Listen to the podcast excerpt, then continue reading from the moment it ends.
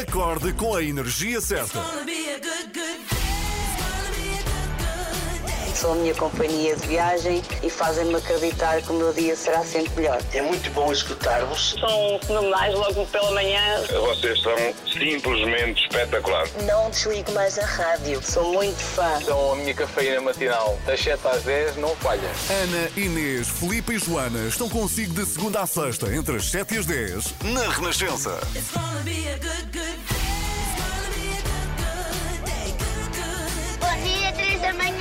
Bom dia, sexta-feira, cá estamos. Há 11 anos o mundo chorava porque morria aos 27 Amy Winehouse. Podíamos dizer que foi inesperado, mas o declínio, com o uso abusivo de álcool e drogas e a personalidade autodestrutiva, fizeram antecipar esta tragédia. Dona de uma voz poderosa e inconfundível e conhecida por misturar descaradamente, mas bem, o jazz com a soul e o R&B, Amy Winehouse detém até hoje inúmeros recordes de vendas de discos e não só, que a colocam no patamar dos artistas mais geniais e bem-sucedidos de sempre. Amy Winehouse é referida pelos especialistas como a responsável por desencadear a revolução a que se assistiu na música soul dos anos 2000. Foi, aliás, graças a ela e ao concerto que deu no Rock in Rio 2008 que eu me inscrevi num casting de rádio uh, para poder ser repórter e ver ao vivo uh, este esgotadíssimo concerto. E ganhei o casting. A Amy deu um péssimo concerto. Após a sua morte, Back to Black tornou-se o disco mais vendido do século XXI e é uma música desse disco incrível, com letras escritas pela própria que vamos ouvir agora. You Know I'm No Good, Amy Winehouse na Renascença, no dia em que faz 11 anos que o mundo chorou a sua morte. Amy Winehouse na Renascença, You Know I'm No Good, não sei se por estar velha e pataroca, mas disse que ela tinha falecido há 11 anos. que bela palavra. Não foi há 11, foi há 10, foi em 2011, no dia uh, 23 de julho de 2011, que morreu Amy Winehouse. Não sei se foi, assim, das últimas grandes celebridades um, no famoso Clube dos 27, não é? Eu acho que sim. É uma, uma, moda que está a cair em desuso, aquela ideia e ainda de aos 27. Uma vez li uma teoria sobre isso, porque aos 27? Sim, havia, havia muitas teorias. Eu acho que eu sou uma pessoa prática e acho que é uma, uma mera coincidência. Hum. Uh, mas, mas tanta gente genial a morrer verdade, aos 27. Jim Morrison, Kurt Cobain, enfim. Janis Joplin. Lá está. E continuávamos. Pois era, pois era. Pois era. Uh, Jimi Hendrix. Nunca mais aconteceu. Mas ainda uma bem. tendência em declínio. O que não está em declínio, e ainda bem, porque esteve em risco de não se realizar, foram os Jogos Olímpicos. E esta manhã, no nosso explicador, vamos falar precisamente sobre os Jogos Olímpicos que arrancam hoje, uh, Tóquio 2020, uma edição com muitas particularidades, obviamente, devido à pandemia. Vamos saber o que está previsto, quais as contingências, como vai ser a cerimónia de abertura. Não perca o explicador depois das sete e meia com o Miguel Coelho. E hoje também recebemos o Pedro Stretch, não é, Inês? Exatamente, é o hoje dia... é sexta-feira e Uhum. às sextas-feiras conversamos sempre com uh, Pedro Streste e hoje vamos querer saber, uh, não vamos falar exatamente de um tema em particular, mas sim sobre vários, ou seja, vamos falar sobre o papel uh, do pedopsiquiatra, de um pedopsiquiatra como o Pedro, e sobre o comportamento das crianças em consultório. Como é que se abordam as crianças, que diferenças há entre abordar uma criança e um adulto, acho que vai ser a não perder. E depois, claro, às 8 e um quarto temos, como sempre, o extremamente desagradável com a Joana Marques, uh, e daqui a nada vamos já saber qual é o tema de hoje. São 7 e 18 com Xavier, está há 26 anos a zelar pela segurança dos portugueses. Daddy com Faith Evans, para ouvir agora I'll Be Missing You, está com a Renascença, 3 da manhã até às 10, Filipa Galrão, Inês Lopes Gonçalves e Joana Marques daqui a pouco. Ana Galvão continua de férias, sorte dela. Boas férias, boas férias. I'll Be Missing You, Puff Daddy com Faith Evans. Boa sexta-feira, está com as 3 da manhã, Inês. E agora eu tenho aqui duas coisas para falar, mas como não tenho tempo para falar das duas, tu escolhes do que é que queres Sabes que estás a pedir falar. isso à pessoa mais indecisa do mundo, mas vamos lá. Sim, vamos lá, eh, vamos lá. somos duas, por isso é que Vamos te a estou a isto. pedir isto. Então, Eh, eu tenho aqui o segredo para retardar o amadurecimento das bananas Ok. e tenho também um brinquedo para adultos que vais querer comprar este verão. Mas calma, brinquedo para adultos não é isso que estás a pensar. Exato, era mesmo isso que estava a pensar. É uma coisa para Eh, levar para a praia. Ora bem, e não podemos ter o melhor de dois mundos. Não, vá, escolhe uma rapidamente. Então vou querer. eh, Vou, o, brin o brinquedo. O brinquedo, porque queres aquele anúncio dos ovos de chocolate, não é? Isso não é possível, são três desejos. Então, é um brinquedo ah, para praticares desporto na água, mas numa versão preguiçosa, porque que é uma prancha elétrica que foi inventada e que podes levar. Sim, uma prancha, imagina, uma prancha de surf, mas elétrica, tem, não tem nem um metro de comprimento, alcança velocidades até 15 km uh, por hora, tem uma bateria que carrega uh, em 4 horas e uma autonomia até uma hora. Não sei se isto são muitos números, mas basicamente uma prancha elétrica que levas para dentro da água e ela te transporta sem teres que fazer Ou seja, nada. Isso funciona em, no mar, mas também funciona em piscinas, em lagos. Sim, eh, mas em piscinas parece-me perigoso porque Se for isto- muito grande, uma sim, piscina qui- olímpica, e 15 imagina. km por hora dentro de uma piscina, já viste?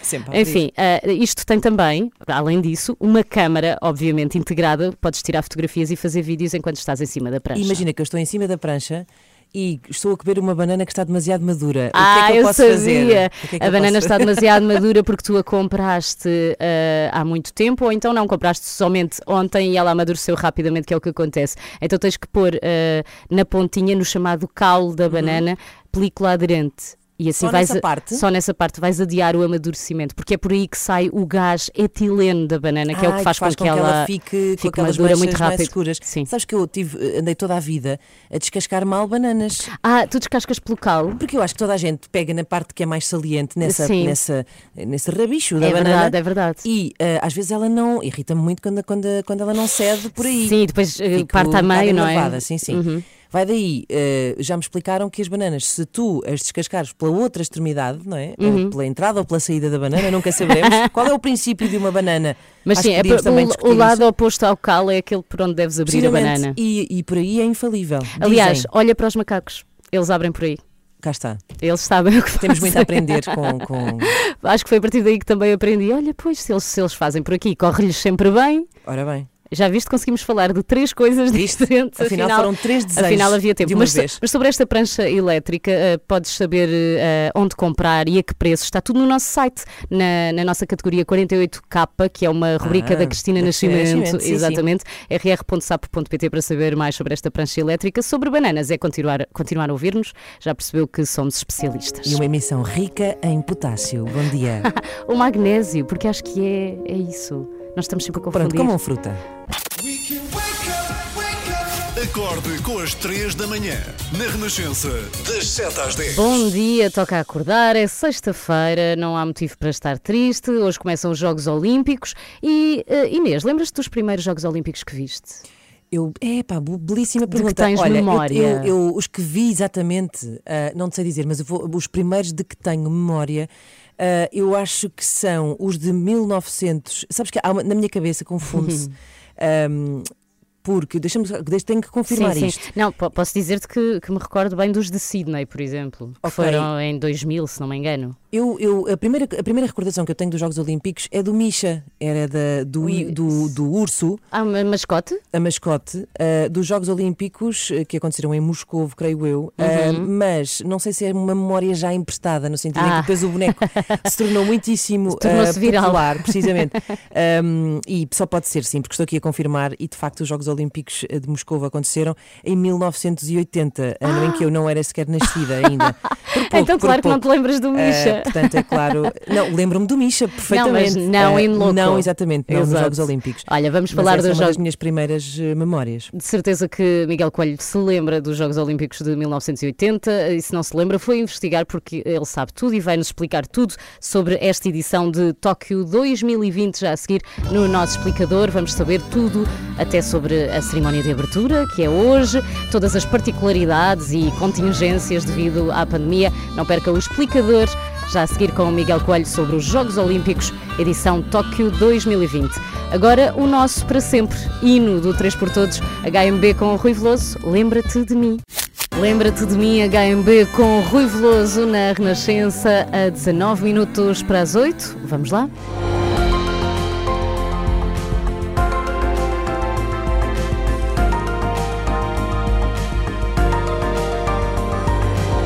É o explicador desta manhã e falamos de Jogos Olímpicos. Arrancam hoje oficialmente com um ano de atraso devido à pandemia e num contexto que continua a ser marcado pela Covid. A própria cerimónia de abertura, Miguel, promete ficar marcada precisamente por essa situação. Sim, é uma cerimónia que tem como tema seguir em frente, eh, com especial relevo para o contexto de pandemia, que atrasou um ano a competição, como disseste, e a Covid-19 impõe inclusive um formato diferente do habitual.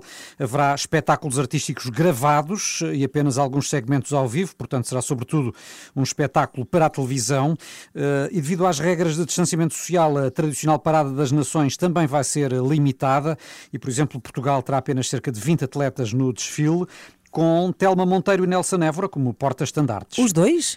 Uh, sim, é a primeira vez que acontece, porque o objetivo é promover a igualdade de género. Ah, que bem. Uh, no desfile, a Grécia vai entrar primeiro, como é da tradição olímpica, segue-se a equipa olímpica de refugiados depois os países pela ordem editada pela língua japonesa e o Japão no fim. A delegação portuguesa vai desfilar na posição 168. E, e quantos países uh, participam já agora? Quantos atletas estão envolvidos, Miguel, Sim, nas Olimpíadas? Atletas são mais de 11 mil, uh, de mais de 200 países e territórios, uhum. uh, o que não deixa de ser notável, tendo em conta as dificuldades enfim, logísticas Exato. induzidas Sim. pela pandemia, não é? as quarentenas, as viagens uhum. mais difíceis, etc.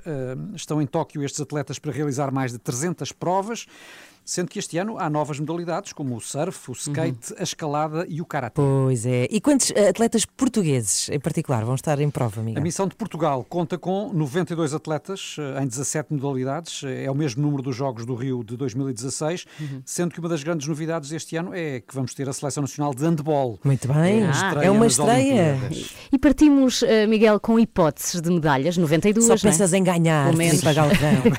Bem, Portugal tem pelo menos vários candidatos, não é? Eh, houve um reforço financeiro no projeto olímpico com o objetivo concreto de alcançar duas posições de pódio, portanto, objetivos definidos, uhum. 12 diplomas, que são classificações até ao oitavo lugar, bem como 26 resultados entre os 16 primeiros. Uhum. Isto são, eh, enfim, eh, expectativas à partida. Os desempenhos internacionais dos últimos dois anos, sobretudo no atletismo, no judo e na canoagem, eh, auguram boas perspectivas, mas, eh, como sabemos, nem sempre eh, há correspondência depois nos Jogos Olímpicos, porque Sim. no desporto não há medalhas antecipadas. Exato. e em relação à pandemia, é inevitável, é sempre aqui, está aqui sempre Sim. a pairar. Temos ouvido uh, que o aumento dos casos de Covid-19 uh, em Tóquio está também, obviamente, a preocupar os participantes. Sim, na aldeia olímpica uh, demos essa notícia, há mais de 90 uhum. casos de hum. Covid confirmados, eh, incluindo alguns atletas candidatos a medalhas, porque a Covid pode inclusive desvirtuar o desfecho de algumas provas. Teme-se com o andamento dos jogos esse número possa, possa aumentar. Uh, eh, 80 mil é o número aproximado de testes de Covid por dia que os organizadores uh, vão Bem, realizar até ao fim dos jogos.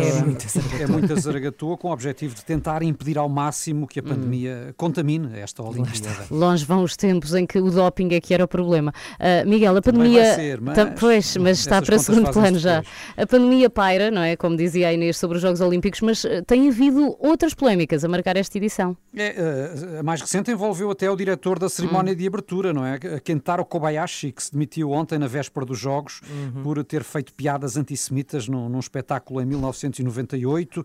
Eh, também já esta semana o compositor da música de abertura renunciou depois de saber que teria exercido bullying sobre colegas na escola.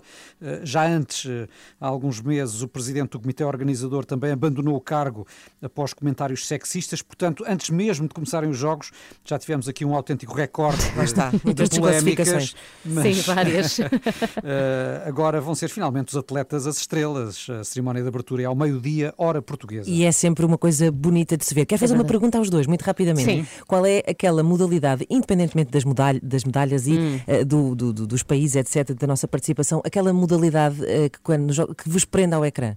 Para mim é mesmo sempre o atletismo. Pois, atletismo para mim também. Hum. Qualquer, qualquer que seja a prova, até os 100 metros, rainha, que dura 6 segundos. Se fosse nos, nos uh, Jogos de Inverno, seriam os saltos de esqui. Muito bem. Ah. Eu consigo ficar também bastante vidrada em saltos para a água. Sim, é eu também. eu também. Bastante. Eu acho que todas, não é? E este ano temos outra que eu também gosto muito, que é o skate. Ah, Estou muito expectante para ver, até porque os skaters vão estar de capacete, que é uma coisa que eles não usam habitualmente. Não, mas tem que dar o exemplo. Exatamente. O exemplo.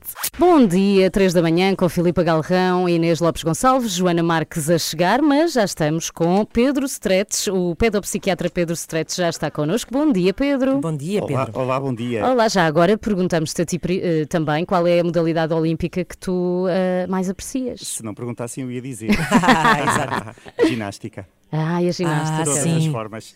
Até Sim, sim. com a- aquela fita. Ainda Sim, existe essa e- modalidade. eu acho- sim, existe, existe, a é uma das- a rítmica, eh, os aparelhos, os saltos. É acho extraordinário. E, e na ginástica depois aparecem aqueles fenómenos como a Simone Bale, por exemplo, que são eh, Sim, mais inacreditáveis. disruptivos, E eu, é? já sou muito velhinho, tenho a recordação Ai, da Nádia. Comaneci. Nádia a Comaneci. primeira a Sim. tirar 10 pontos Exatamente, em o- vários aparelhos. O chamado Perfect Ten na É verdade. Exatamente. A Nádia que tinha uma idade que agora já não é permitido Ela participar. tinha não é? 6 anos, não estou a brincar, não, tinha que- nada, não tinha Não, nada. mas tinha, julgo que 14 ou algo Era assim. muito Era novinha. Era muito novinha. Olha, que foram Pedro, pessoas mínimas, não é?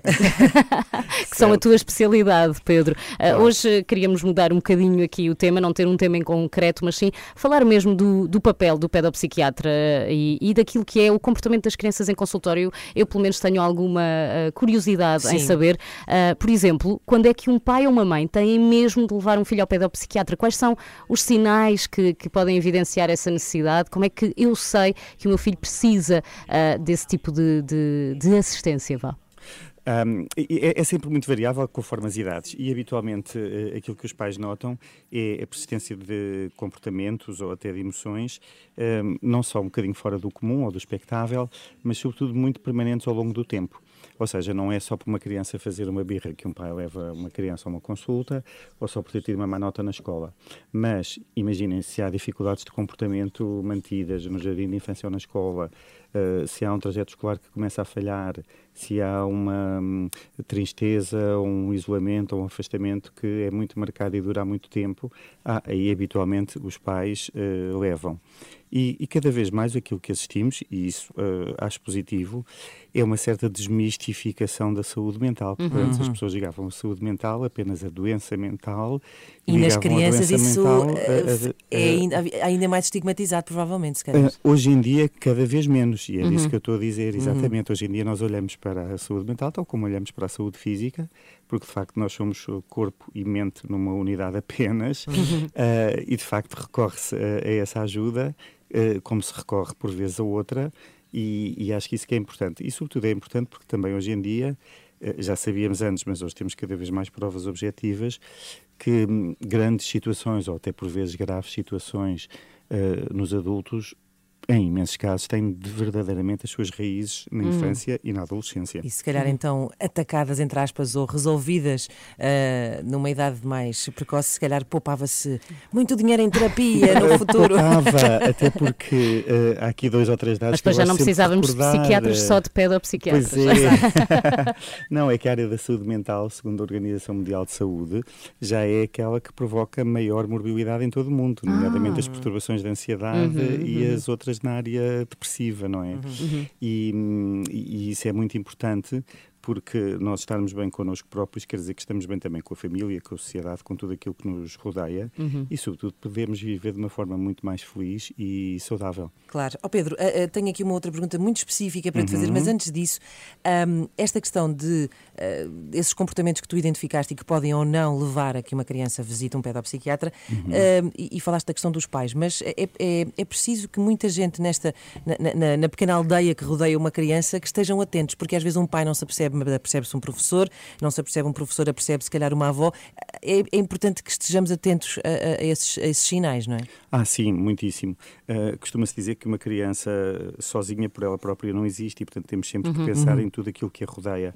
E, de facto, isso é pensar também na família, na escola, uh, em outros pontos onde a criança, é, no fundo, é vista e está. Pode ser o desporto, podem ser outras áreas e, e até muitas das vezes outros técnicos, o papel dos pediatras, até dos psicólogos da escola, etc., é cada vez mais presente na sinalização de, de alterações que podem ser significativas, no fundo. E a pergunta, tal, a tal pergunta específica que eu tinha para fazer tem a ver tão simplesmente com a abordagem de uma criança. A, a primeira vez que um pequenito entra num consultório, o que para ele é um ambiente um bocadinho estranho e hostil, provavelmente. Claro. Sim. Antes de mais, como é que é um consultório de um. Não sei se poderás falar por todos Não, os e, a, e a criança, mundo, a claro. criança entra acompanhada ou é preferível Ah. que o pai e a mãe não entrem? Por acaso também tenho essa dúvida. Tens muitas gomas, eh, não. Não. Olha, hum, eu não sei sei como é, que- como, é que, como é que cada um arranja o seu espaço. Claro. Ah, eu arranjo o meu espaço numa perspectiva muito familiar e informal. Aliás, nós Uhum. somos aquele tipo de médicos que não precisa de estar de bata nas consultas. Só isso faz uma diferença. Esses- exato. E já tive eh, alguns pequeninos que me diziam assim: Isto é a tua casa, onde é que é o teu quarto? Exato. Amor. coisas assim deste género. Ahm, desde que os miúdos se separem bem, eu, eu, pessoalmente prefiro estar sempre primeiro com as crianças, ainda sem saber, ou com os adolescentes, ainda sem saber rigorosamente nada sobre Uhum. eles. É o que nós chamamos uma observação cega. Uhum. Claro que começo por explicar eh, pequeninas coisas que vocês disseram, ah, nomeadamente eh, o que é que estamos ali a fazer, ah, que habitualmente o meu trabalho é ouvir as crianças sobre aquilo que elas pensam e sentem e ver, claro, se há alguma coisa que esteja a ser mais difícil ou dar preocupação, porque é por isso que os pais marcam as consultas. Numa primeira vez, eu acho importante, lá está, desde que os miúdos se separem bem, eh, estar com eles também individualmente, porque a presença dos pais não seria totalmente inibitória, mas pode ser condicionante Claro. Uhum. numa maior espontaneidade. Depois é muito, muito importante, e sobretudo quanto mais pequenas as crianças são, dar um bom suporte e um bom feedback aos pais. Uhum. Porque independentemente da nossa atuação ser melhor ou pior, vá, digamos assim, quem está realmente com as crianças 24 sobre 24 São horas eles, são os claro. pais. E portanto, quanto mais hum, eh, tiverem pequenas eh, ideias, digamos assim, Uhum. dicas, luzes sobre como fazer ou o que fazer também em Uhum. determinadas circunstâncias, Melhor. muito melhor. Faz sentido que seja um trabalho conjunto, não é, Pedro? Sim. Obrigada. Ficávamos aqui a Beijinhos conversar a mais tempo, mas eh, já foi muito bom ter este, este teu Obrigado, feedback. eu. Bom fim de semana, Obrigada, Pedro. bom Obrigado. fim de semana. Joana Marques, olá, bom dia. muito rapidamente, tens que nos dizer eh, eh, de que é que vai ser extremamente desagradável. Muito Tenho, rápido. Se eu quiser, olha, muito rápido. Eh, é olhar de mãe. Já sabem que não dou muitos detalhes. Olhar de mãe. Sim, ah, mas quando falas em mãe, quase que desconfiamos de quem falas. Pois, pode ser a mãe de Portugal que já falámos aqui. As mães estão também sempre muito preocupadas com o estado dos telemóveis dos seus filhos. Se acontecer algum acidente, já sabem, podem passar pela iServices, mesmo nas férias, porque têm mais de 30 lojas espalhadas pelo país. Ai, não há nenhuma loja específica. Por acaso ontem passei por uma. Cá está. Com esta mãe de que vou falar, podemos falar da loja do Funchal. Sim. Ah, há uma loja no E Funchal. tu passaste por qual, Filipa? Eu passei pela do Cascais Shopping. Pronto. Em E achei Viana- que tinha muito bom aspecto. Eu vou estar perto de Viana do Castelo em breve e lá também há e isso Também deixa-me há. mais segura. Sim. Ah, então há mesmo em todo o lado, é, é verdade. Muito bem, está com as três da manhã, extremamente desagradável, com a mãe, que já percebemos que é a mãe de todos nós, ah, no- às oito e um quarto, diz Inês. Não, não, ia perguntar à Joana, temos estado a fazer essa pergunta, hoje começam os Jogos Olímpicos, se há alguma, tens Ah, alguma é. modalidade favorita, Ah, tem, alguma claro. coisa que te prenda assim Estava a ao ecrã? e a pensar nisso. Eu também gosto muito, não é original, mas dos saltos para a água. Não Mas estou é? sempre com muito medo que eles batam com a Ai, cabeça. ai, ai, é tipo olhar de mãe. É olhar de mãe. Ai, que ele vai bater com a cabeça na Eu prancha. acho que não quem, fa- quem faz saltos para a água, aquilo tem sempre ali um misto de ah, genialidade com muita loucura, não é? Só uma É um pessoa muito bocadinho, é. louca é, Sim, que, é que aliás, se põe naqueles quase preparos. todas as modalidades, não é? Correr muito e não sei o quê. Mas Hum. há uma coisa também muito estranha nos saltos para a água, que é aquela toalhinha meio molhada que usam no fim. Usam uma toalha que está dentro d'água. Mas, mas- e que é Mínima, não é? Não é muito pequenina. Muito pequenina. Pois é, uma parece uma toalha de bidé. Um toalhete. Então ainda hoje temos que descobrir por que raio os atletas dos saltos para a água usam uma toalhinha de bidé quando saem da piscina. É Já vamos questão. saber. 24 horas por dia, 7 dias por semana. As melhores histórias e as suas músicas preferidas. Renascença. A par com o mundo, impar na música. Às 3 da manhã, mantenha-no a par com o mundo no caminho para o trabalho. Como se fosse café para os seus ouvidos. Na Renascença, entre as 7 e as 10. Inês, permites-me que diga aos nossos ouvintes o que estás a comer? Pô, permites? não, vamos deixar Só que os pelo nossos barulho, ouvintes sim, sim. adivinhem. Ai, Parece um barulho. passatempo de outra rádio. Silêncio, querem ver? Olhem só. Ixi, é. Ai, até me doeu. Pois, não, te- não me partiste um dente. Não. O que é, É que uma- acham que é? Não me digas, não digas. Não Tá vou bem. dizer. Se alguém O que Então- é que acham que é? Podem enviar mensagem, está bem? O que será que a Inês está a comer Pode- esta hora? É estranho, posso dizer. Enviar que é mensagem para, para aqui. Tenho aqui, Está para aqui. 96. 962 007 500. Foi silêncio para pensarem também no que será que ela está a comer. Que é não, não vais posso, dar mais uma trinca. Não vou revelar. Posso Pronto. adiantar que nunca na vida comi isto às 8h13 Ah, pensava que nunca na vida tinhas comido, ponto. Não, isso comi. Então, se Ah. eu tenho. Ah, não, ia dar uma pista, não posso. Não dês, não dês. Eh, Acho que pelo som dá para perceber que é uma coisa que podia partir dentes. Ah, isso sem dúvida. Mas o quê? O que é que é assim? tão- O que é que tem este elevado Mas grau de é, crocância? é saudável, Será? podemos dizer Será? que é saudável também. E mais, e mais não E dizemos. chega, chega. A seguir é extremamente desagradável. Ligue-se a também é nós saudável, no também é Facebook. saudável. Aliás, se se ligar já, pode ver já o que é que a Inês está a comer, porque ela está com isto na mão. e o extremamente desagradável vai ser sobre uma mãe. Uma mãe que manda comer essas coisas, de certeza, aos filhos. É já a seguir, não perca. Já temos muitas apostas dos nossos ouvintes para tentar decifrar o que está a comer Inês Lopes Gonçalves. Ah, Será diz... que adivinharam? Não, eu Será? tenho aqui as principais opções, Então, desculpem. o que é que Então, a maioria dos ouvintes diz cenoura, depois pera rocha, muito Ai, específico, específico. Pois, que é tão dura, parecia. maçã, maçã e cacauetes, que são amendoins, mas espanhóis, calma lá. Não, é outro tipo de crocância. O cacau é assim um som, uma- não, é, não é um som tão prolongado, é assim uma coisa. É mais, um mais- é um som é, é baixo, é uma crocância baixinha. Ninguém Sim. Queres- acertou. Eu estava a comer uma placa de contraplacado. É não verdade. brincar. É verdade, cor de Não, não. laranja. Quase todos, quase todos acertaram, porque a maior parte das apostas foi cenoura e é precisamente isso que eu estou a comer. Ah, Uma- manhã, parabéns. Isto Uma faz cenoura. algum sentido. Claro que faz, ainda para mais está a comê-la com casca para absorver a fibra Sim, toda. Estou aqui cheia de saúde, terra. cheia de Sim, sim. saúde. Sabes quem estaria orgulhosa de ti? Quem? Dona Dolores. E Ana Galvão, outra mãe de Portugal e de Espanha.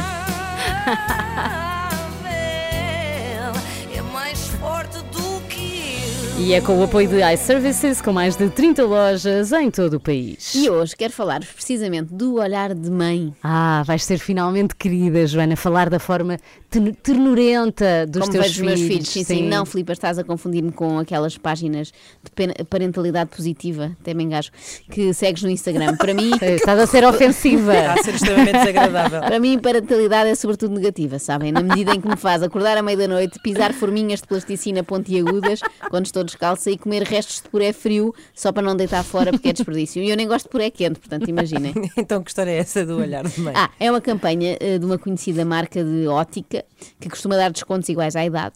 E o que é que se lembraram agora de fazer? Desde logo lembraram-se Sabes de. que, eh, desculpa interromper-te, mas é que eh, eu tinha uma avó que se fosse à multióticas ainda lhe pagavam.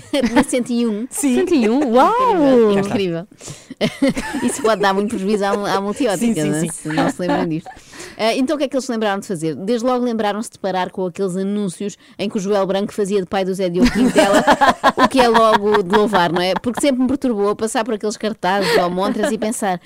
Porque é que o senhor que cantava uma árvore, um amigo, raptou o Zé Diogo e porque é que a família dele não paga o resgate para acabar com isto? Enfim. Agora imagina.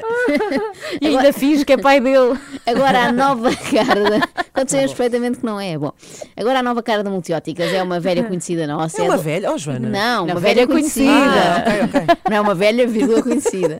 Eh, a Dona Dolores, que foi entrevistada.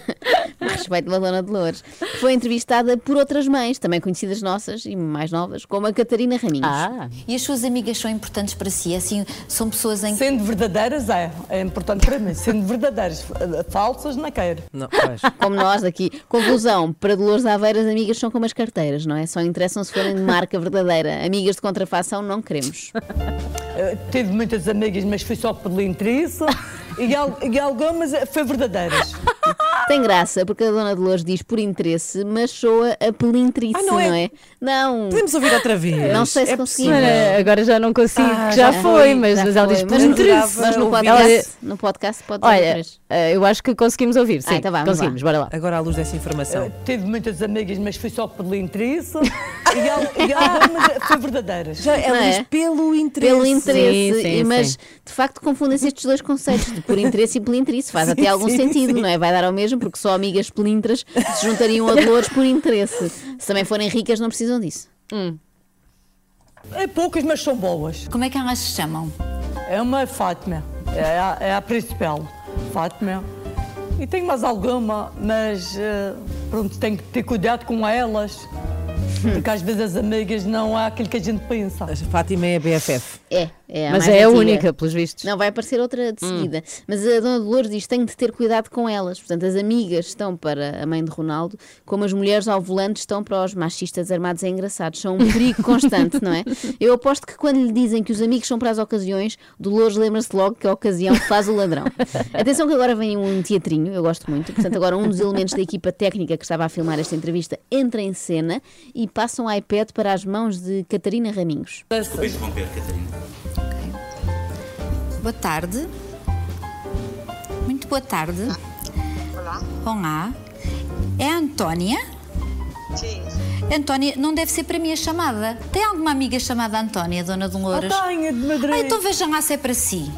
É para si, vai ser aquele anúncio antigo. Estou Estou sim, sim, é para é si. para mim. É para mim. A ideia era surpreender eh, a mãe de Ronaldo, não é? Mas ela é que nos surpreendeu a todos, ao fim e ao cabo, com a reação que teve. Querida, estás boa? Ah, que- ainda quero ver mais que eu vou chorar. Então, mas agora tem aí a Antónia e fala com ela. Devolveu o iPad à Catarina Raminhos Não ao fim de dois segundos e o António disse: Pronto, obrigado, não Tá quer mais feito. que vou chorar. Não, não estou para isto, não é? Não vou agora estar aqui ah, a embaciar estas lentes progressivas tão jeitosas que a Multióticas me ofereceu. Portanto, vamos lá acabar com isto. Mas eu queria saber um bocadinho mais sobre a Antónia, porque fica curiosa. Como é que a conheceu? Comecei-lhe a... Ela era a massagista do Ronaldo. Ia à casa do Ronaldo dar massagem. E ficou uma amizade até hoje. até hoje. Eu fui Hum. pesquisar para ver imagens da, da Antónia, não é? Queria conhecer a cara e posso garantir que é uma massagista a sério. Ah, Provavelmente não é havia mais- de ser. Não, não é isso, é que é assim da És idade, maldosa. da idade da Dolores, uma senhora respeitável, a Ah. Antónia. Não é uma daquelas massagistas, entre aspas, que às vezes apareciam nas revistas a dizer que tinham ido a festas em casa do Ronaldo em Manchester, não sei o quê. Era estranho se a Dolores fizesse amizade bocadinho. com essas massagistas. E, da entrevistadora Catarina Raminhos, passamos para outra.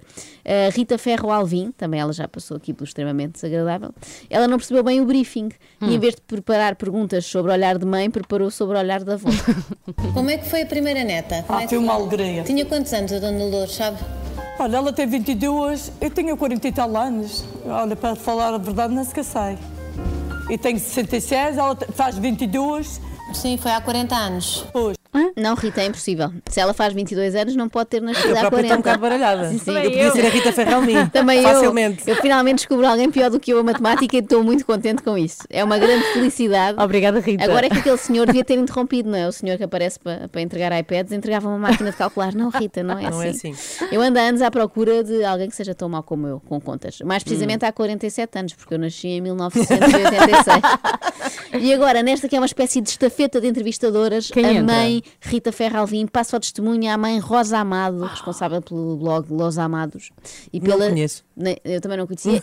e pelas entradas a pé juntos. Ah, espera, a Rosa joga, joga futebol. Não, não, mas é bruta como as casas. É uma espécie de Bruno Alves das entrevistas. Muito bom. Digamos que entra com tudo, tudo menos tato. Ah, Diga-me uma coisa. Você passou aí uns desafios eh, na sua vida. Teve um cancro, não foi? Teve dois. Dois. Aonde? Isso foi logo a começar, dá vontade de estar no responder. consultório. É, dá vontade de responder aonde? Olha, foi no Funchal, que é onde eu moro, não é? E acabar logo ali com aquela conversa, mas o pior é que a conversa continuou. Vamos lá. Como é que foi isso? Foi. Foi, Foi ótimo, Rosa. Como é que foi isso? Olha, foi uma sensação ótima estar doente duas vezes. Eu nunca percebi que tipo de resposta esperam as pessoas que perguntam estas coisas, porque nunca será surpreendente. O ano passado também teve um AVC, não é foi? verdade. Também apanhou um grande susto. Apanhei. Não, não foi nada senhora especial. ficou com o pelouro das tragédias. Sim, das doenças. E eu achava, reparem que gostava de falar de doenças, mas a Rosa Amado bate-me aos pontos. Então tem ali à sua frente a mulher que transportou no ventre o melhor, o melhor jogador do mundo, não é? E só quer saber das vezes em que o seu corpo não funciona assim tão bem. Não faz sentido. Mudem lá de assunto. Falem, sei lá, dos netos, como fez a Rita Ferralvim.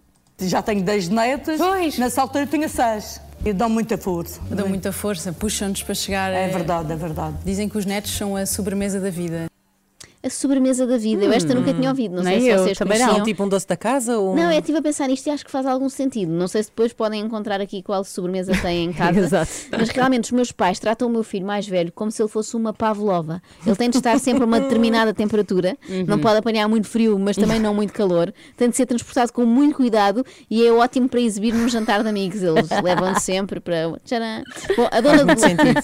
a dona Dolores, que tinha conhecido ainda poucas bloggers até este momento, teve a oportunidade então de conhecer mais uma. Sónia Moraes Santos, que quis saber como foi a adaptação de Ronaldo a Lisboa quando veio da Madeira. Graças a Deus ele teve sempre juízo. Muito juízo, muito juízo. É um, é um lutador. Foi um miúdo que nunca fumou. Não é de beber. É um miúdo muito tranquilo. Graças a Deus.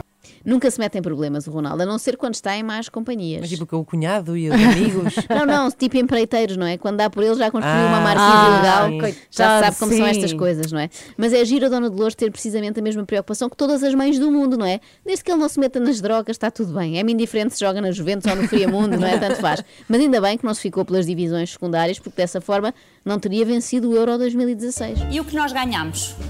E quando nós ganhamos? Ah, foi uma loucura. E quando ele teve que ser substituído, como é que viu isso? Ah, chorei bastante na França, chorei. E estava lá. Estava lá. Estava lá. Ou até estava lá um rapazinho com a camisola do Ronaldo e, e depois me o Tião e tirei a minha camisola dele e ele deu a dele. foi. Mas foi um jogo de emoção. Mais uma vez não percebi bem, mas esta vez vim preparada já com as imagens de vídeo árbitro, ou neste caso os sons de vídeo árbitro. Eu sou um bocado moca, não percebi ali uma parte, ajudem-me lá a ver se vocês Vamos, perceberam. vamos lá. E, e depois seu te amo e tem a minha camisola dele. Hã? Então, se O eu te sutiã. amo. Ah, Para mim é o sutiã, troquei o sutiã pela camisola. Eu percebi, se eu, depois disse-me se eu te amo. Olha, não sei, Mas será fica que um desafio para os nossos que tirou o ouvintes. sutiã? Não, não, não. Eu acho que tem a ver com. Acho que a dona Dolores faria isso. Ela tirou a senhor. camisola dela para dar a- ao menino. Mas aquele, aquele Estou a te amo, te, a- te amo. Não sei. Eles trocaram camisolas. te amo, te amo. Ah, Cristiano, eles sempre é trocaram. Cristiano? Eles Ah, trocaram- Cristiano. Camisola do Cristiano. Trocaram a camisola do Cristiano. Será? Um com o outro. Eu preferia que fosse alguém a dizer Dolores, dá-me o teu sutiã. Sim. E que ela tivesse dado. E por favor, quando os estádios reabrirem, vamos a um jogo da seleção com esse cartaz. mas com muito respeito, claro. Mas, Bem, eh, teu mas-. Com respeito, entre aspas. É um sutiã bastante valioso, sem dúvida, mas já Sim, já agora sim. fica o repto se algum dos nossos ouvintes, talvez os, os ouvintes madeirenses, que estão mais Uhum. treinados que nós, eh, Uhum. se percebem o que disse a Dolores ali, não, eu preciso muito saber. Por, por fim, trago-vos a, a melhor história de todas. Uhum. Eh, queria partilhar isto convosco, que é um bocadinho impressionante. Quando é a seleção, vibra de uma maneira especial? Sim, quando, foi- quando é a seleção, quando o Ronaldo foi chamado à seleção e que foi europeu, eu até desmaiei no estado da luz. E, eu, e depois o Ronaldo disse para eu não ir lá ver mais os jogos, vim em casa. E em casa desmaiei e parti os dentes da frente. Que bateu a cara no chão, parti os dentes da frente. Eu espero que isto não lhe aconteça muitas vezes, senão qualquer dia, em vez de campanhas da multióticas, tem de fazer da Oralmed, não é? Se for sempre assim, imaginem a tortura que foi para a Dona Dolores eh, o percurso de Portugal neste último. Euro, não é? Então ela a recordar. Contra a Hungria desloquei o maxilar, contra a Alemanha partiu os dentes da frente, contra a França fraturei o nariz e contra a Bélgica, olhem filhos, contra a Bélgica fartei-me e fui fazer uma jardineira enquanto via resumos dos jogos de Sporting, que eu não estou para isto. extremamente desagradável.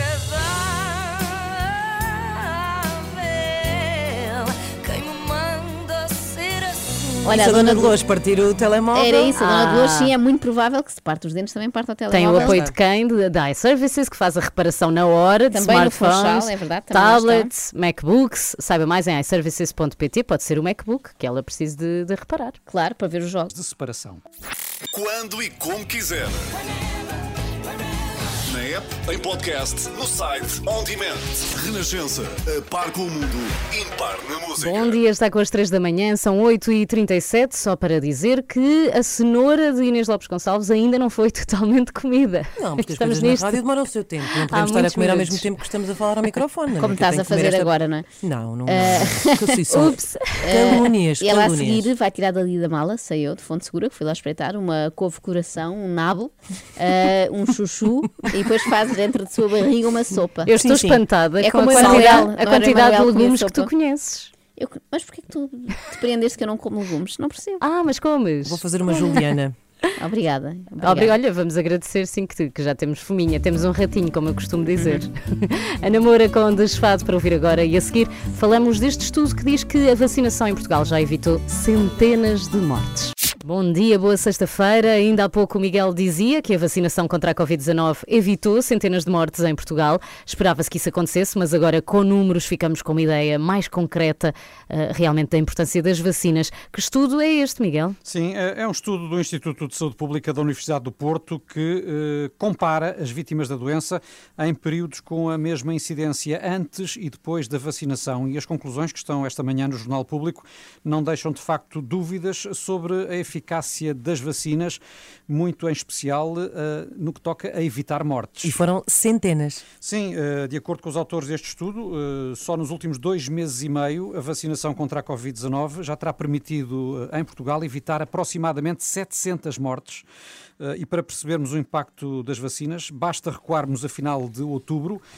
Não sei se, se estão bem recordadas, mas nessa Uhum. altura, claro, ainda não, não tinha sido iniciada em Portugal a, A campanha da vacinação. vacinação. Da vacinação, claro. uhum. Uh, mas a incidência do vírus era semelhante à atual e as medidas que, que estavam em vigor ao nível das restrições eram também parecidas, só que em outubro tínhamos em média 30 a 40 mortes por dia. E agora não. E uh, agora não. Se Uhum. olharmos para os números da semana passada, por exemplo, a média foi de 6 a 7 mortes diárias. Sim, é uma diferença muito significativa. Portanto, temos agora cinco vezes menos mortes do que Sim, tínhamos em sim. outubro sem vacinação. Mas há uma coisa que eu continuo sem perceber, Miguel, por que razão é que as pessoas mais velhas continuam a morrer mesmo com a vacinação completa?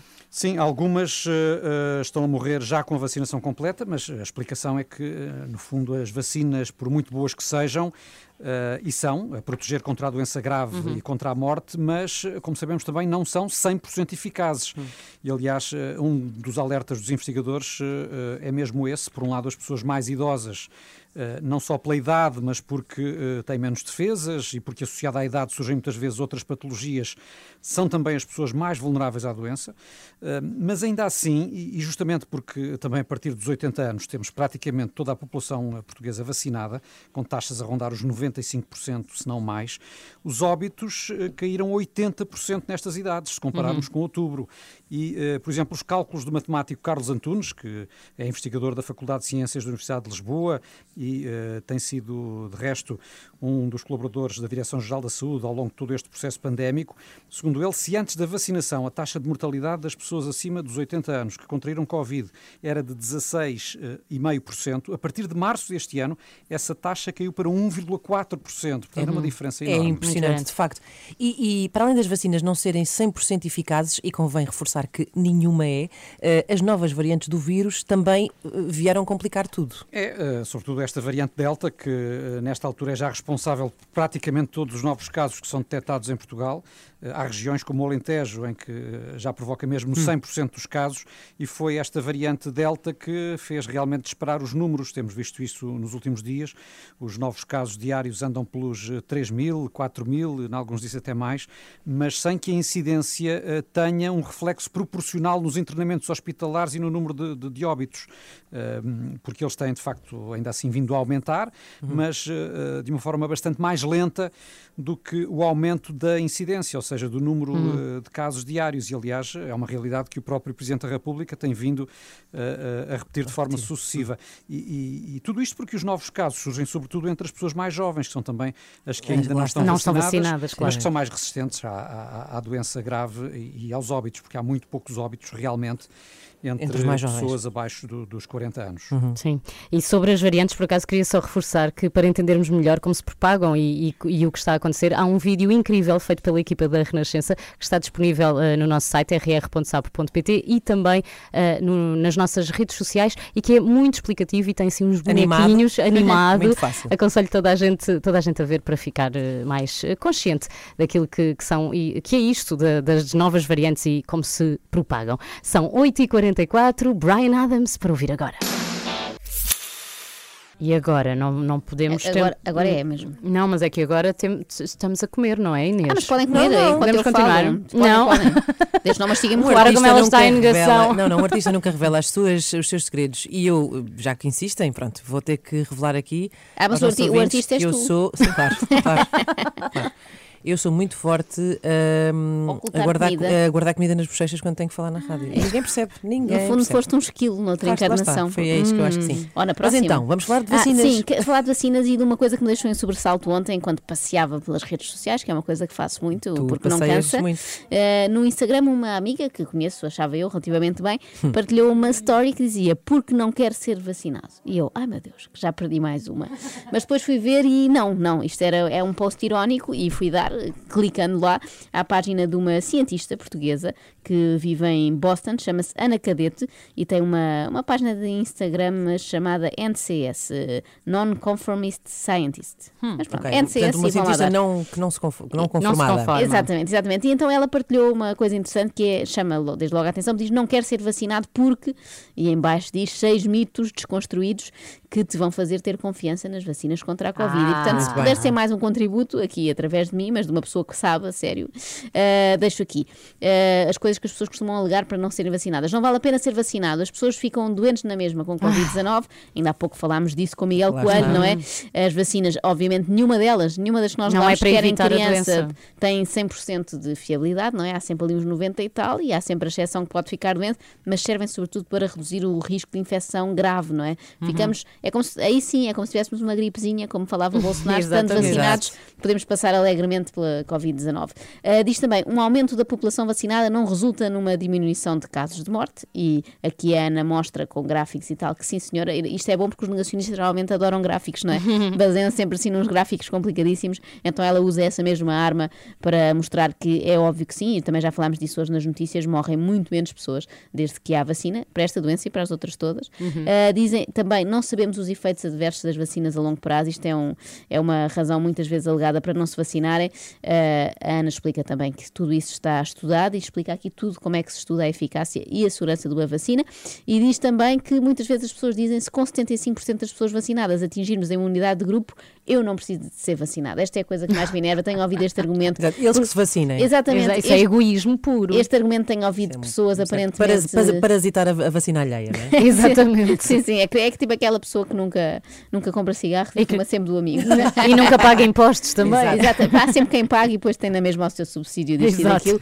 Isto chateia muito porque eu tenho ouvido este argumento mais de pessoas ditas normais, não é? Há aquele exagero do chalupa que está no extremo e nem acredita claro. em Toda a gente sabe que é chalupa. Exatamente. a melhor música, a sua música preferida. Renascença, a par com o mundo, impar na música. Podes continuar já. Foi, não, foi para vos chamar a atenção, ver se os ouvintes estavam atentos e acordados. E para finalizar, já percebiste, é como a orquestra dos Oscars quando toca, uh, dizer que isto me, me espanta mais, vem de pessoas até racionais e explicar-lhes que não funciona assim, porque se todos pensarmos isso aqui num grupo de três, se a Inês pensasse, ah, eu não vou ser vacinado porque elas duas já foram, e houvesse muitas Inês por aí fora, não chegávamos à tal famosa imunidade de grupo, o vírus continua a circular, a ter novas estirpes e tal, e chatear-nos, e nós queremos todos, na verdade, andar sem máscara e viajar. E claro, é que essas bem. pessoas estão a, espalhar eh, uma, para além de desinformação, a, a dizer não se vacinem, então os tais 75%, pronto de, de, de, pessoas vacinadas deixam de existir. Claro. Para quem ficou curioso em relação a esta página de que a Joana está a falar, é muito fácil. É, basta irem ao Instagram e se procurarem por NCS, encontram logo a página desta cientista que está em Boston uh, e podem uh, ver esse vídeo, esse mesmo vídeo que a Joana acabou de Exatamente, falar. tem uma série de coisas sobre vacinas e não só. Para quem se interessa por ciência, passamos todos a interessar-nos um bocado à força, é passar por lá. Estas são as 3 da manhã.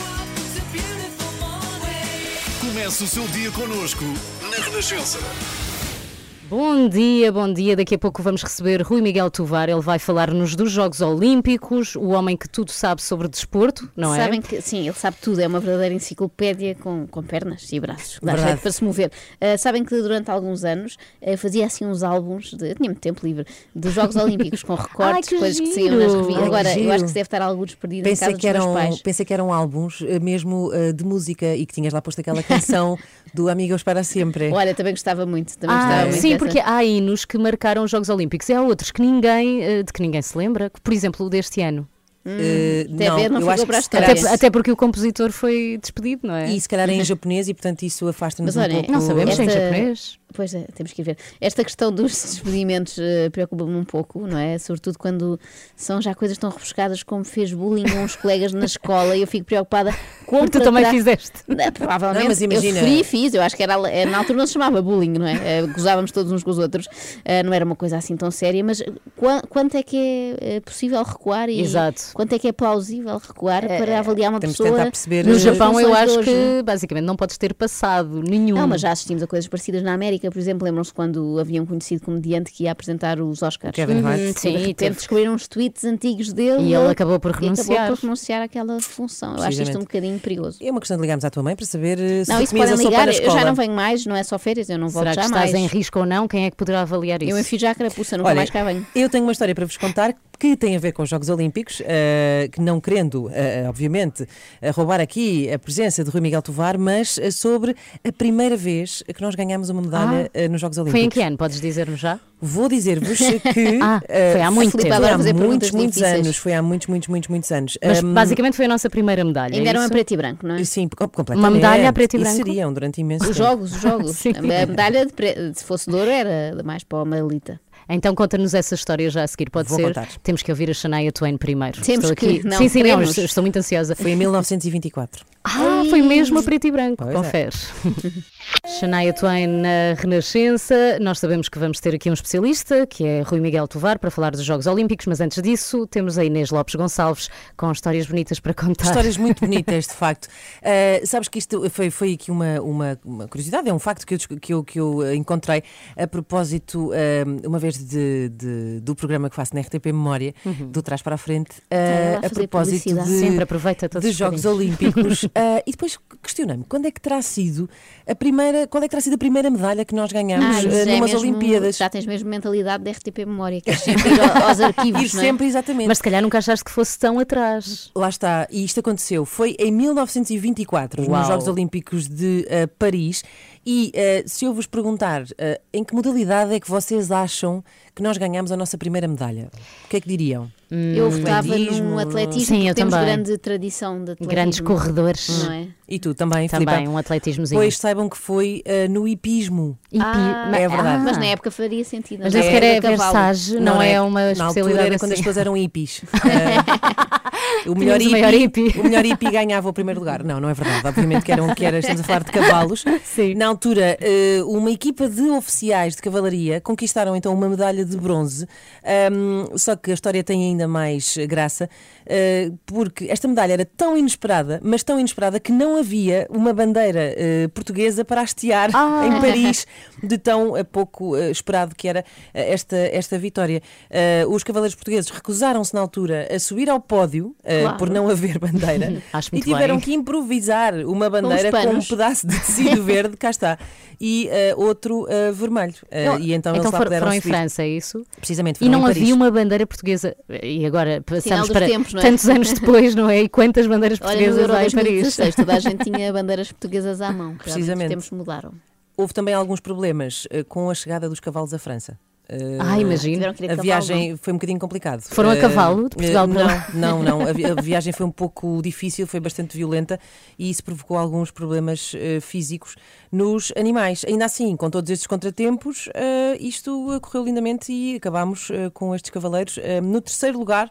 E Muito Portugal bem. que conquistou então eh, uma medalha de bronze nos E Jogos Olímpicos. Foi a nossa na primeira. história, que ainda hoje, em 2021, estão a ser Cá falados. está, a na primeira medalha olímpica portuguesa. Parabéns. E hoje, tantos anos depois, começam os Jogos Olímpicos em Tóquio. Vamos ver o que é que os nossos 92 atletas, tantos, ainda se lembram de serem apenas eh, 10, Sim, eh, sim, éramos 12. sempre, éramos sempre uma comitiva muito Muito pequenina. pequenina e já somos 92 atletas a representar Portugal em Tóquio. A cerimónia de abertura Também é ao meio-dia. não é?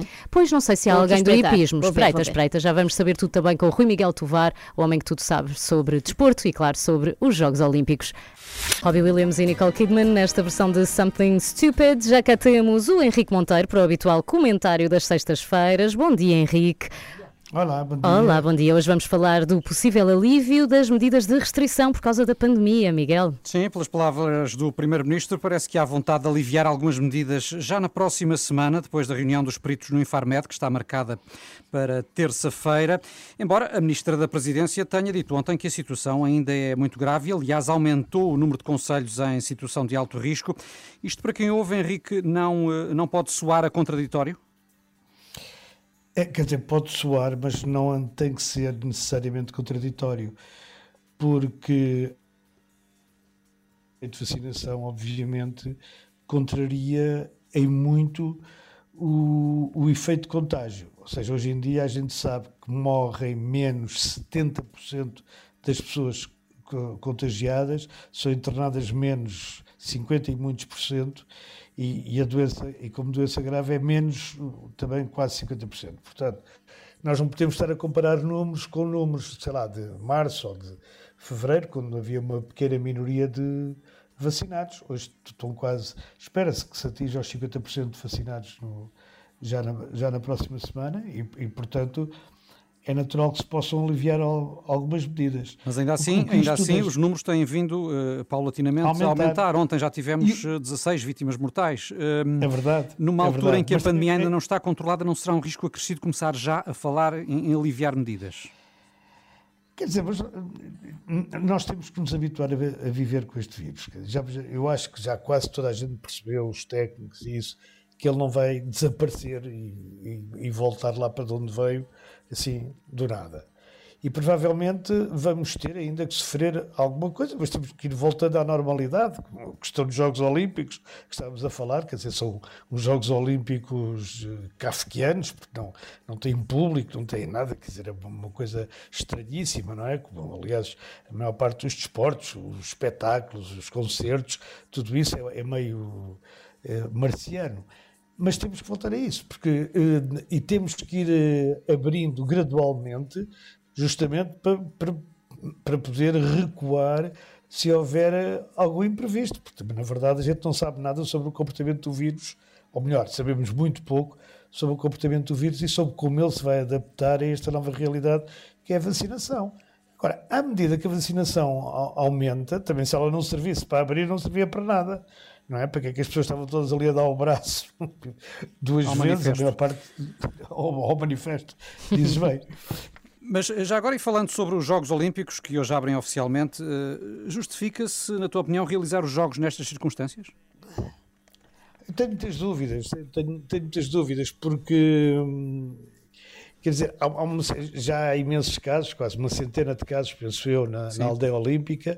Hum, a gente não sabe como é que aquilo vai correr. Nós nem sequer sabemos o, o efeito que, que, que, a doença tem posteriormente nos atletas. Não é? Houve atletas que tiveram eh, baixas de rendimento súbitas depois de estarem em contato com pessoas com Covid, houve outras que parece que não foram afetadas, portanto isto é tudo muito estranho. Agora, isso é por um lado. Por outro lado, também. Parece que perdemos, Perdemos o o Henrique. Perdemos o Henrique, mas esperemos que ele esteja atento aos Jogos Olímpicos que começam hoje. Será que estava numa competição de obstáculos e tropeçou na vala? Esperemos que não. Voltamos a falar com o Henrique na próxima segunda-feira. Até já, Miguel. Esperemos nessa altura já ter medalha. 24 Ah, sim, sim. dia, 7 dias por semana. As melhores histórias e as suas músicas preferidas. Renascença. A par com o mundo. Impar na música. Bom dia, está com as três da manhã e já a seguir vamos receber Rui Miguel Tovar, jornalista, autor de vários livros, mais recentemente lançou Os Nossos Heróis do Desporto e é precisamente sobre os nossos heróis, os nossos atletas em jogo nos Jogos Olímpicos que vamos querer eh, saber tudo, algumas curiosidades e tudo aquilo que o Rui, eh, na sua enciclopédia, que é o cérebro, Claro. saberá e terá para nos contar. Não é isso? É isso, fique connosco. Rui Miguel Tovar, connosco também, já a seguir. Terence Trent D'Arby para ouvir primeiro, Sign Your Name, são 9h37. Bom dia. Bom dia, está com as 3 da manhã, Filipa Galrão, Inês Lopes Gonçalves e Joana Marques e temos um quarto elemento já connosco, alguém que percebe um bocadinho mais disto do que nós. Ligeiramente. Rui Miguel Tovar, bom dia, bem-vindo. Olá, bom dia. Disto não de rádio. De rádio também percebe mais que nós, mas Não, é mas agora era de. Jogos Olímpicos, não é? Estamos a pensar em Jogos Olímpicos e eh, vamos começar, a calhar, aqui com uma questão de moda. eh, Que é, que é um, um tema que muito diz à Joana Marques. Sim, eu adoro moda, como sabem, sou sou um ícone de moda, no fundo. Eh, e reparei na tua t-shirt, Rui, que eu acho que é temática. Fala-nos lá que bonequinho é esse que tens aí. Eh, foi um acaso. Eh, a minha roupa está no quarto da Emma, que é a minha filha de 9 meses, e como ela estava a dormir profundamente, achei por bem não. Sim, sim, com não isso não se brinca. Nunca, nunca se acorda um bebê a dormir. Já é louvável que a tua filha eh, seja campeã da modalidade de dormir até um bocadinho mais tarde. porque- Que é rara nos bebés. Cá está, cá A está. Inês está cheia de ciúmes já. Completamente. E portanto, a tua t-shirt tem quem? A minha t-shirt tem o Muhammad Ali, Muito eh, bem. o pugilista norte-americano, e, e quando a minha namorada, a Sónia, de repente diz: Eu só tenho isto. E, fiquei, e só, só não, isto é perfeito. Então saí a correr.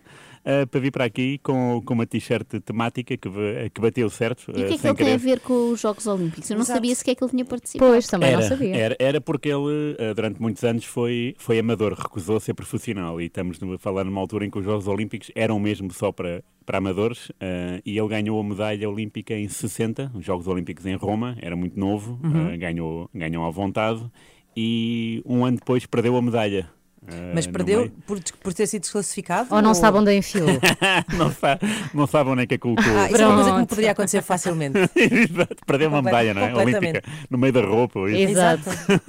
e então eh, só eh, recuperou uma, uma, Uma réplica. uma réplica, exatamente, em 96, eh, nos Jogos Olímpicos em Atlanta, nos Estados Unidos, Bem, onde muitos, ele muitos foi anos depois. muitos anos depois, onde ele foi o, o- um- uma espécie de, de porta-estandarte e foi Uhum. ele que, que ateou o fogo e, e deram-lhe nesse, nesse, nesse momento, portanto, é uma história muito engraçada porque eh, os Jogos Olímpicos às vezes também têm histórias mais, mais tristes, mas ela, Uhum. esta do Ali é bastante eh, interessante e muito e é, e é cómica porque teve Uhum. 36 anos Claro. sem, sem medalha. Porquê que terá sido tanto tempo, não é? De- de- Ele nunca encontrou. Ainda hoje deve estar lá perdida Mas debaixo de um sofá ou dentro de uma gaveta. Pensar onde é que eu a enfiei, não é? Nós há uns tempos tivemos uma parecida com o Eliam Carvalho no Euro 2016. Ele perdeu a sua medalha nos festejos, que foram muito efusivos aqui em Lisboa, mas depois acho que alguém devolveu. Foi uma história com final Olha, feliz e, e teve é a, a medalha de volta mais rápido. Rui, tu, qual é o, quais são as primeiras Olimpíadas que te lembras de, de ver, de assistir?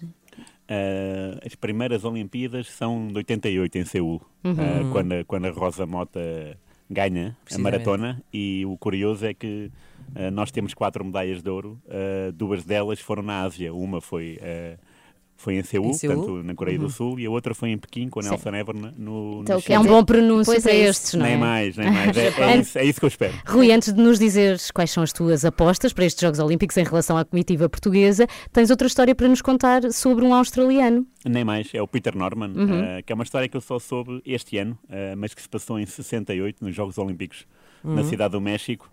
Ele eh, era, era, era campeão em, eh, nos 200 metros, era um, era um, era um atleta muito bom, eh, só que nesse, nessa final dos 200 metros ficou em segundo lugar. O primeiro e o terceiro foram para eh, os Estados Unidos. Um, e foi ele que, da caminho da, da- do pódio, sugeriu aos dois, ao primeiro e ao terceiro classificado dos Estados Unidos, que acusassem a luva, a luva preta, de uma em cada mão, porque Uhum. um dos atletas tinha esquecido das luvas na, na Vila Olímpica. Uhum. E então ah, é por isso que ah, de um atleta americano tem da luva na mão direita e a outra tem na mão esquerda. Eles, eles levantaram a mão e ficou conhecido como o Black Power Movement. Não tem nada a ver. Não, não foi Black Power, foi o movimento a favor dos direitos humanos. Portanto, Uhum. Estamos a falar de, de 68. Uhum. Ah, e o Peter Norman ah, colaborou nesse, nesse, nesse movimento porque usou um, usou um pin de a favor dos direitos, dos direitos humanos. Bom, Uhum. quando regressou da Austrália, nunca mais foi ninguém. Isto foi Ah. em 68. Nunca mais foi ninguém.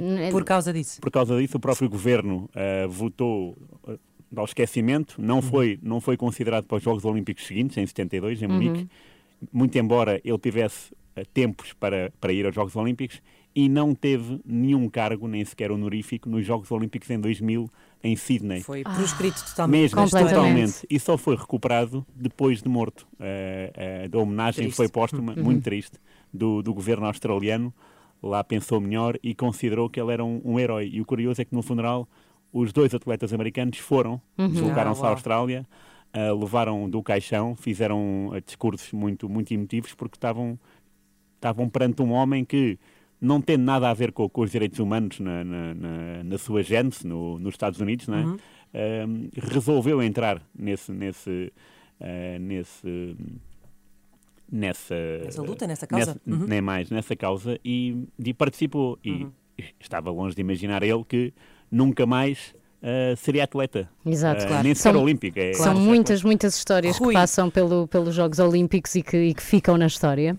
Diz, Uh, Inês. Rui, ia perguntar-te assim muito rapidamente para terminarmos se uh, quem é que achas, em que modalidades, pelo Ah, menos cá é que achas que nos teu- pode podemos tirar algumas emoções no prognóstico. fundo, exato. Em quem é que estás a apostar as tuas fichas, no fundo? As minhas fichas, eh, eu diria que na, cas- na canoagem. Ah, sim, Fernando Ok. Pimenta. É Fernando Pimenta. Ele tem mais de. Nunca nos 100 deixa ficar medalhas. mal. E em relação Sim. às novas modalidades, por exemplo, o Gustavo Ribeiro no Eita, skate, é uma, é. eu estou muito expectante porque como é a primeira vez que vamos assistir a estas Uhum. modalidades, não sabemos muito bem como é que vai acontecer. Nem mais. Isso, isso é, tão, eh, é tão volátil, não é? Uhum. Eh, não, não sabemos muito bem o que é que esperar. O, o, que, o que esperar. esperar vai ser muito. Vai ser, vai ser interessante, mas os Jogos Olímpicos têm sempre este, esse dado novo, não é? Uhum, sim, 4 há em 4 anos há sempre uma modalidade. aí. E há, modalidades, surpreendente. e há modalidades para todos os gostos, não é? Portanto, Sim, também é dá para a família toda. Na próxima edição já vai haver macramé, não sei se sabem. Olha, macramé eu era capaz de ir. Olha. Não, É? já, já aprendi. Daqui a, daqui a quatro anos estamos aí. Vamos receber hoje esta manhã a Filipe Calrão, campeã olímpica de É macramé. atleta, Isso é sim, que sim. era. Obrigada, Rui, foste Rui, muito incrível obrigada. Nada, com obrigado. todas estas histórias e bons Jogos Olímpicos, está bem? Conserva bem, conserva bem essa t-shirt. Essa Enquanto- enquanto é assistente, enquanto Exatamente, assistente. Exatamente. Falaste É. a- Não, não, ia tua- perguntar-te se queres saber hum, eh, sobre a previsão do tempo quero, numa quero. zona do país em particular. Quero, gostava de saber ali à volta de Viana do Castelo. Muito bem.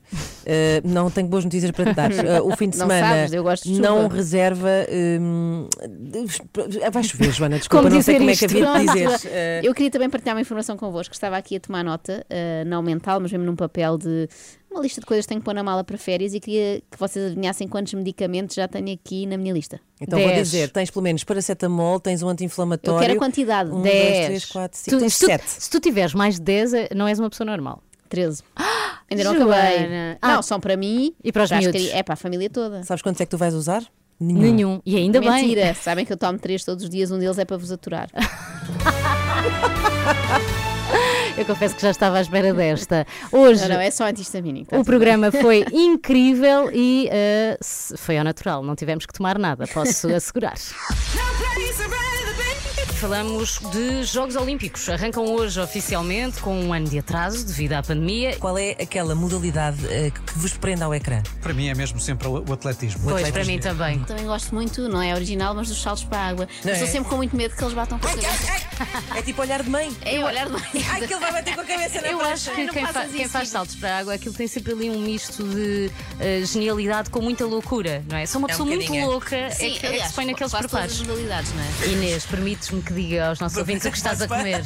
Pô, permites? não, vamos deixar Só que os pelo nossos barulho, ouvintes sim, sim. adivinhem. Ai, só Parece pelo um barulho. passatempo de outra. Silêncio, querem ver?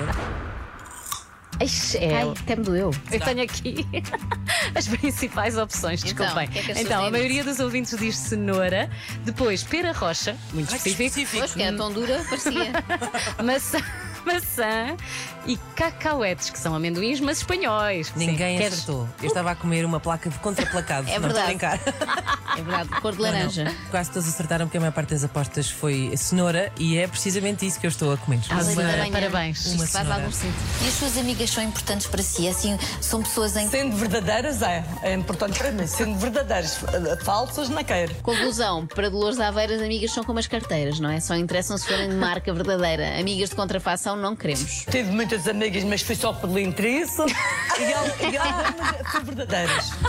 Tem graça, porque a Dona Dolores diz por interesse, mas soa a pelintrice, Ah, não, não é? é? De facto, confundem-se estes dois conceitos de por interesse e pelintrice. Faz Sim, até algum sim, sentido, sim. não é? Vai dar ao mesmo, porque só amigas pelintras se juntariam a Dolores por interesse.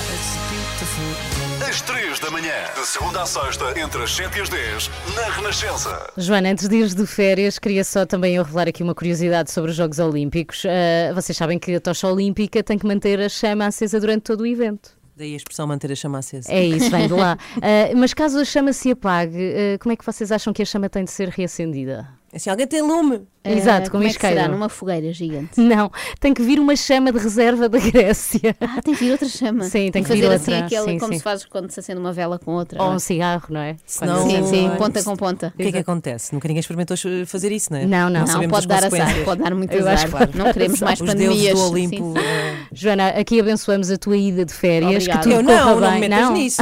Espero que chova todo o tempo. Que tudo corra bem, se chover que gostes, porque tu és uma pessoa estranha. Sim. Obrigada, e, Filipa. e espero que não uses, palavras de grande apreço. e espero que não uses nenhum dos três medicamentos que vais levar. Vou usar, vou usar. Vais? Só senão não os levava. Eu não vou usar, eu vou, usar- faço questão de usar todos. Mas estou a desejar que não fiques doente, mulher. É, para- isto é para não ficar, é por isso que eu os tomo. Vá, beijinhos. Diz só aí qual é o medicamento mais estranho que levas. Mais para, para uma coisa que dificilmente te vai Não, acontecer. são todos mais ou menos para as mesmas. Vá, estranho. Fenistil. É para o caso de ser picada. Ah, não, é esse estranho. faz sentido. Pronto, mas eu não tenho coisas muito estranhas. Tenho é muitas de cada.